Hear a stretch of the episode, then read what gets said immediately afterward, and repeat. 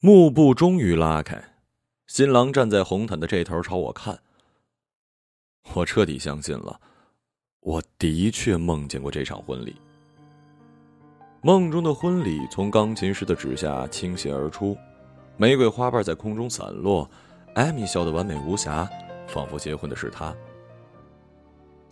别指望有人抢婚了啊！他笑眯眯的对我耳语，然后像赶一头出圈受死的猪一样，把我准确无误的推上了红毯。连这句话，我都清楚的梦到过。接下来呢，会是新郎拉住我的手，庄严的宣誓，交换钻戒，再然后，许亮的脸浮现在我的脑海。完了，礼台旁是一旁祝福树，遥遥的对望着我。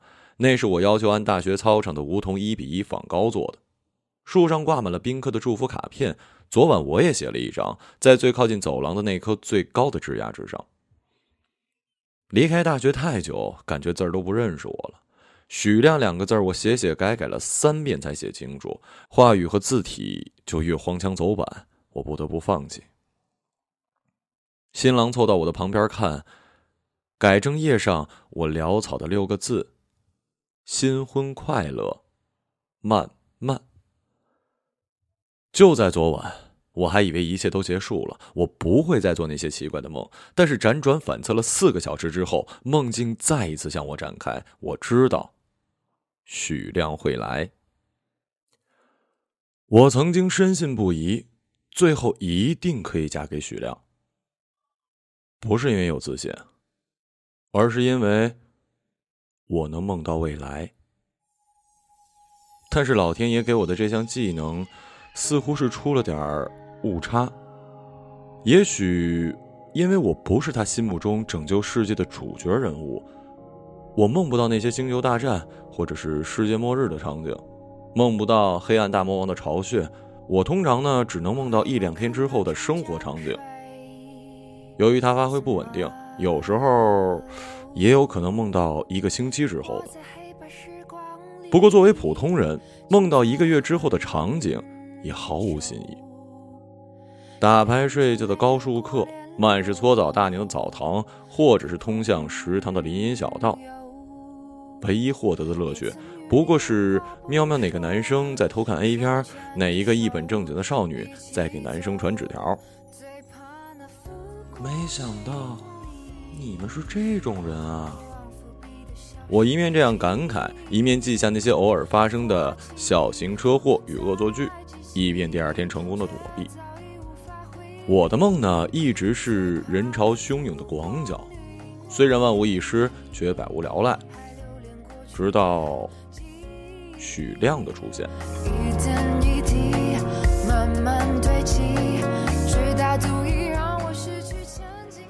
二零零八年的那个冬至，下了一场格外大的雨，教学楼下，我的伞在撑开的瞬间被风卷走了。当时的我是怎么样的呢？埋在厚重的围巾和绒帽之下，打了一喷嚏，然后朝天仰望砸落的雨点。我有些手足无措，因为前一天的梦里我已经梦到了这个意外，但是那天下楼时暖气吹得人昏昏欲睡，直到伞被刮走的瞬间，我才想起我应该紧握它。转而，我又松了一口气。梦里的三分五十秒之后，就会有同系的同学经过楼下，他可以把我捎回宿舍。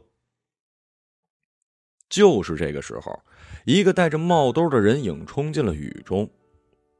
本来并没有多奇怪，可偏偏在我梦中出现的人员井然有序，从不出错。而我并没有梦到过这个人，我正在拼命的回忆。就看到了更意想不到的场景，他在追我的那把随风飞落的伞，伞落在了座椅上，他的手刚要碰那把伞，转眼又吹向了草坪。唉，我忍不住想要开口阻拦，可是我怎么说呢？告诉你，我已经知道这把伞要一直吹到小卖部旁的垃圾桶才会停下来，而我再等一分十五秒，就会有人带我回宿舍了。那人回过头。教学楼的灯光照亮了这张完全陌生的少年脸庞。同学，你等等啊！他又追向了草坪。曼曼，不走吗？预约出现的同学出现在我身边，我心烦意乱的看着伞，摆了摆手。他走了。三十秒后，男生摘下兜帽，把伞递给我。你的。他笑了笑，眼睛黑亮。我正要说谢谢，他转而又戴上帽兜，跑走了。雨还在下，我看着手中的伞，怀疑刚刚的一切是否真的发生过。我找了他三天，比当年高考时找模拟考卷还要尽心尽力。梦的预示是有限的，但毕竟梦境是自由的，只要。不想知道接下来三天会发生什么，你大可以去找某些你想要的答案，比如去不同的教学楼徘徊，在食堂的门口死等，趁班主任不注意去检阅学校的学生系统。而我检索了梦境里极限才能得到的那个名字——许亮。但同时，我也承担了失去梦境预测之后无比倒霉的三天。踩上了路上的水坑，喝了弹过烟灰的可乐，所有大课小课抽查点名都是肖曼，甚至还抽到了被迫义务献血。还好我百折不挠啊！最后一天，我大胆的溜到男生寝室，想要验证答案。隔着玻璃，我看到了洗完头半裸身子的许亮，湿漉漉的头发，黑亮的眼睛。没错。我只敢看这么一眼，立刻又跑下楼，翻出墙去。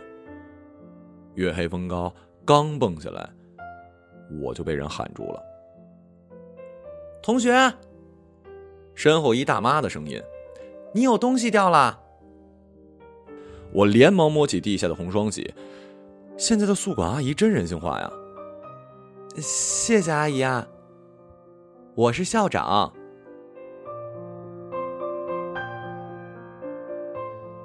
同居之后，许亮翻到我的处分通知单，笑笑问我：“嘿，你出息了啊？还会翻进男生宿舍了？”“对啊，为了提早和你相遇啊。”他推推我的头去做午饭了。他从来都不知道我说的是真的。我给许亮安排了一个最偶然的相遇。雨天的两个星期之后，他带着夜跑社的男男女女跑步经过，我与他们身边的艾米打了一个“嗨，你也夜跑啊”的招呼。在他眼里，我和他的相爱是一件轻松简单的事儿。夜跑四年的少女，毕业时在大家的起哄声中，我们接吻。他不知道，我已经为此奔跑了四年，四年里所有晴朗的夜晚。和梦境。我知道他所有的喜好，为他准备每一个心动已久的礼物，为他奔跑的跑道默默填平了每一个小坑。我也知道，当时他还在为前女友而难过。我本来应该更早告白的。许亮二十一岁的生日，我准备了烟火。大二那年圣诞节，我订了餐厅，我们会是第一千个客人，服务员会为我们送上香槟和玫瑰。可是每每到行动的前一天，我就梦到许亮慌乱和拒绝。慢，慢慢，他眼神飘忽不定，头习惯性的向左偏，沉默二十秒，他会叹口气，告诉我他还没有想谈恋爱。他失落的抢先离去，天落起雪，他掏出手机，我忍不住拉近梦境，偷偷看了屏幕，他在给前女友发消息。很多个梦境里，我都在操场的边上梧桐树下找到了蓦然失落的许亮。他抬起头，露出刘海下黑亮的眼睛。我听过他十八岁时是如何失去那只心爱的猫，后来他也这样一点一点失去了他最爱的人。现实生活里，我每次看到他，他也这样茫然的抬头看着我。妈妈，你来了，先热身吧。其实我每一次都很想问，是啊，我又来了。你今天有没有伤心啊？这个分歧已经预示了我和许亮之后无数次已发生未发生的失败，即为我们所要的永远不同。我需要拼命的跑向他，鼓足勇气说一句：“天气不错，一起走走吧。”而他的眼神永远飘忽，左顾右盼，关心高楼新起、日新月异的城市，关心阴晴不定的天气。当我把简历偷偷的投到他所在的公司，第一次例会时，隔着总监、经理、主管晃动笔尖儿，我看到他眼里的慌乱。我终于发现，这是一错误。老板或者同事曾调侃似的问许亮：“哎。”曼曼是不是喜欢你呀？他总是能一面浑然未觉的说：“怎么可能啊？”一面调转车头，揶揄身旁的男同事：“哼，我看曼曼比较喜欢你。”我还没有站稳脚跟，现在不是公开的时候。无数次的争执，许亮总是以这样的叹息结尾。在公司的第三年。我记下梦境里每一个他文档 PPT 的漏洞，被上司抢去的提案和老板开会提到的案例。我看着许亮从合同工一路升到了经理，我们也撑着伞游遍了梦想中的景致。他望向枫叶或者雪山，睫毛颤抖，却始终没有说出那句话。他和他前女友恋爱一年，便已经计划好毕业后的婚礼、五十年后的生活，而对我。却始终不是时候。梦里，我问过他，就像面对几年前梦里的告白那样，他眼神飘忽不定，侧着头为难的说：“他还不想结婚。”你别无理取闹了，过年放假我们去冰岛好不好？你不是想去冰岛吗？例会的间隙，饮水机旁许亮压低了声音跟我说。我我前几天做了个梦，我我我犹豫了半晌，还是忍不住想说：“ 别瞎做梦了啊！”许亮摇摇咖啡杯，他的手犹豫了一下，是否要揉揉我的头发，最后插回了口袋，转身推门走了进去。大屏幕前，他对着 PPT 谈着新一年公司广告部的创收计划。我终于等来了那一天，梦境告诉我，许亮。将要外调北京。那时候我的梦境开始紊乱，不能确定发生的场景是在多久以后。这段时间我做了所有能做的尝试，暗示他老同学有了孩子，给他妈妈订了来沪的机票，他总是浑然未觉，或者说他已经瞒着我做好了准备。身边推来一杯热咖啡，我看了看，是今年才被挖来的公司男同事，姓什么来着？啊，好像是姓陈。嗯，是不是双份糖少奶啊？他小心翼翼的样子像只鼹鼠。啊，谢谢。我挤出一笑容，继续抬头看 PPT。掌声响起，眼神碰撞，徐亮飞快的把视线从我的脸上挪开。我们陷入了冷战。连续几个周末，我都是与同事一起过的。回到家里是许亮均匀的鼾声，手边的电脑还亮着微弱的光。许亮，终于有一天下班，我忍不住低声叫住了他：“你有没有事情瞒着我呀？”当时在昏暗的楼梯间，他整个人恍恍惚惚，像是没听清，回身抬头看了我一眼，就像大学时他难过的时候。灰白的大衣披在发胖的身体上，他就像一疲惫的老人。我鼻子有些酸，忍不住上前要拉他的手。他忽然惊醒，把手抽开。还在公司呢。徐亮低声说。直到我系上安全带，徐亮发现了我的异样。你……我摇摇头，把泪一点一点擦干净。你怎么了？我是最近有点累，老板不知道怎么突然安排了许多事儿。真的。我摇了摇头，摆了摆手。我说我也是，有点累而已。那天晚上，我梦见三天后公司年会的场景。醉酒之后，老板又一次问许亮和另一个同事有没有女朋友。是的，他说了，没有。第二天我醒来，同许亮说了分手。你说什么呢？他把早餐盘放回厨厕，回身朝我笑了笑。许亮的早晨总是听力很差，和梦境里一模一样。哪有时间啊？灯光下，许亮朝老板撇嘴笑，仿佛真的很委屈。他公公身边的男同事：“哎，小陈，你呢？”许亮笑起来，看老板和同事们揶揄小陈。同事们详细的列举了小陈最近神色与朋友圈皆有异，显然是有了心上人。我喝了许多，至少有半瓶吧。灯光有些摇摇晃晃，我慢慢站起来。许亮带着笑的眼睛扫到我这儿，有些疑惑：“那个是，是有喜欢的人，但是……”小陈的眼神躲躲闪闪，说不出话。我从人群中慢慢的走近，同事们疯狂的尖叫高呼：“啊，是曼曼！果然是曼曼吗？”我漫不经心的也看向了许亮，他终于出现了一个我没看过的表情。如果我没猜错的话，那个形容词应该叫做“愕然”。可他依旧没说话。我闭上眼，点点头。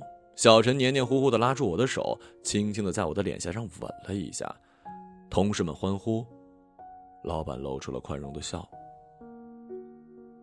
许亮坐在椅子上，捏着空掉的酒杯，刘海遮住了眼睛。不要怪我残忍，徐亮，本来不该如此的。梦里我没有接受小陈的告白，你随着同事们越发搭话，起哄的厉害，而我佯装无事的先行离开。我等你到午夜，你依旧没回来。太多次失望了。我站在你左侧，却像是隔着银河。那些分组设置的朋友圈，那些把我头像打上马赛克的图片，那些否定。你以为我是不值得骄傲的那部分吗？你以为就不会有人也一直努力的跑向我吗？我挽住小陈，当时我还不知道，后来我也会这么挽着他走上红毯。灯光在酒精的催化下有些散乱，我穿过无数餐盘与酒杯，看向许亮的面容。我忽而想起了大学时那片黑漆漆的操场。沉默而无声的梧桐树。七年前，我逆着人群跑向他，橙黄的路灯打在我十九岁水蜜桃般的面容之上。我说：“嗨，你也夜跑吗？”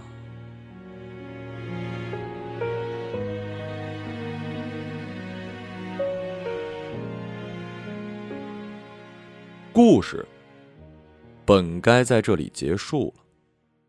偏偏老板在这时候喝完了杯中酒。好吧，我还在犹豫呢。徐亮啊，明年调你去北京，成全这对小情人。那夜他比我早到家，我们在沙发上对坐。你什么时候决定的？别说这些了，好聚好散。徐亮，我们各自提一个问题：从此江湖拜拜，无怨无仇。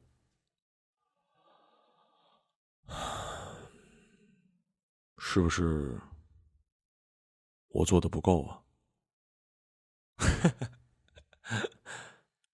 徐亮，你有没有想过娶我？我们谁都没有回答。第二天，我提着行李离开了家。我的梦境终于又变成了广角，汹涌人群中，谈着一段安稳的恋爱。我失去了许亮的消息，七年来所有关于他的梦失去了主人，直到婚礼的前夜。是我太久不做梦了。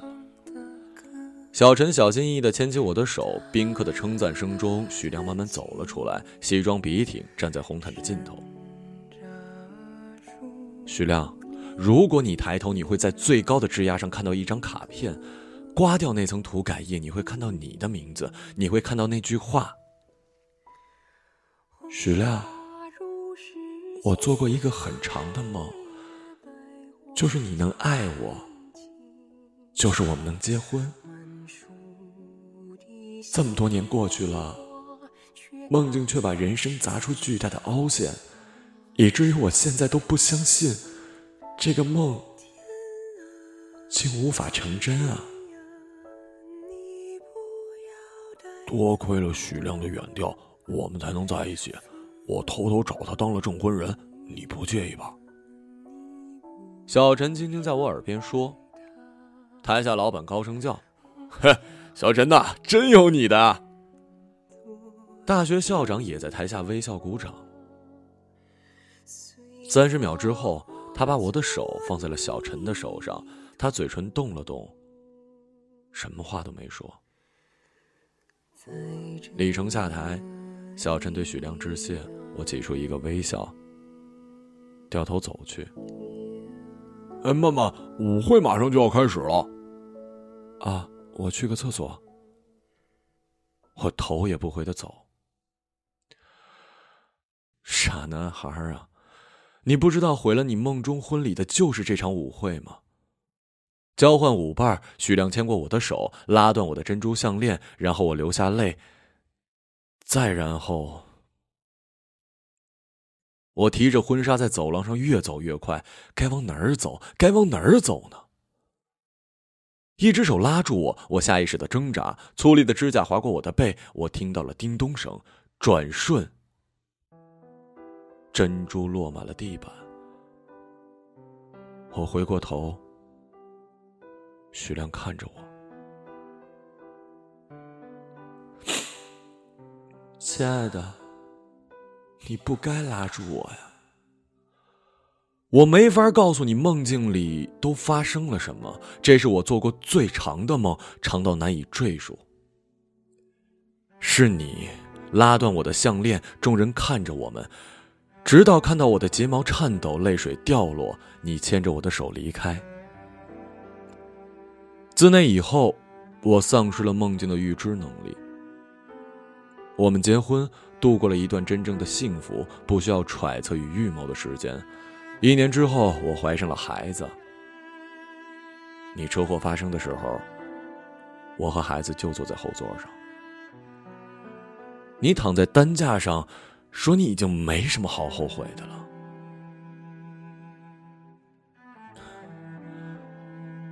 婚礼舞会上，我把珍珠捡起来，放到你的手掌心儿。你看着我。你的眼睛里含着眼泪，眨眨睫毛就能落下来。我发誓，只要你眨眨睫毛，让眼泪落下来，我就带你走。慢慢，我真的这么做了。许亮，这曾经是我想要的。可惜两个人很少在人生的密网上做出同一个选择，这恐怕是人类最艰难的一件事儿吧。二十三个小时之后，你在急救间去世，而我在梦里度过了我的一生。这一生里，我做过金融，写过传记，去过沙漠，最后到了冰岛。临死之前，我都没看到极光。也许重来千万次也没法阻止我们分离，重来千万次也没法阻止我爱你。走廊的玻璃灯投射的灯光打到了许亮的背上，他捻着一颗珍珠，直起腰，今生今世，他的容颜再一次出现在我的眼前。我用最大的努力睁开双眼，我发誓，只要不让眼泪落下，爱上一个遥不可及的人，叫离别。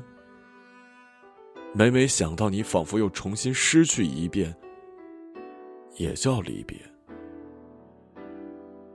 你没有如期归来，这是我选择离别的意义。